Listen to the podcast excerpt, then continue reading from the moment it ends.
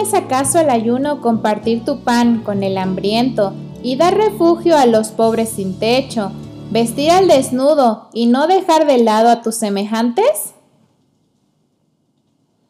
Hacía mucho calor. Yo corría para no llegar tarde a una reunión y acarreaba un bolso y una bolsita con sándwiches, papas fritas y un vaso grande de té helado recién comprado.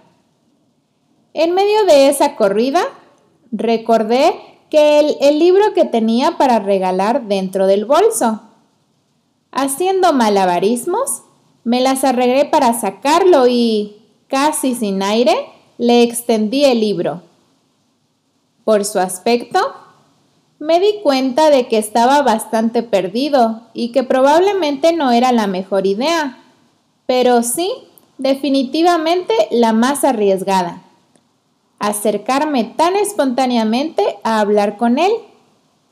Me miró con desconfianza y al extenderle el libro, comencé con un discursito de presentación en el que, entre otras cosas, le decía que ese libro me había ayudado mucho y que quería regalárselo. Me sorprendió un poco que lo rechazara tan fríamente. Intenté explicarle que era un regalo y que no tenía que pagarme nada.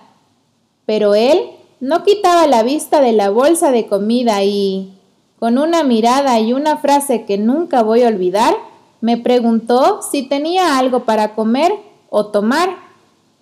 Hacía calor, estaba drogado y hambriento, y yo quería darle un libro. Jesús se acercaba a las personas buscando hacerles el bien.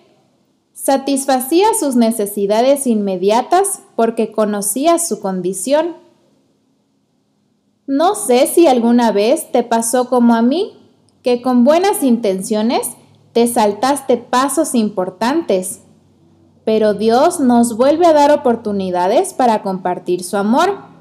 No sé con quién nos vamos a encontrar hoy, pero ojalá sigamos el método de Jesús.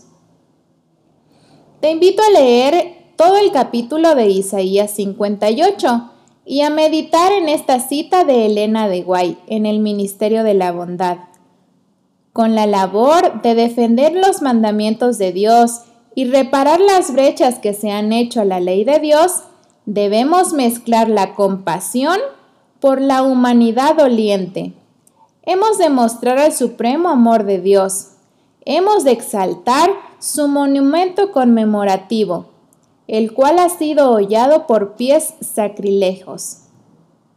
Y con esto hemos de manifestar misericordia, benevolencia y la más tierna piedad por la raza caída el amor revelado hacia la humanidad doliente da significado y poder a la verdad. Hoy camino con Dios, el matinal en podcast cortos para aquellos que disfrutamos de escuchar la palabra. Que tengas un excelente día y no te olvides de compartir. Y ya sabes, por aquí nos escuchamos.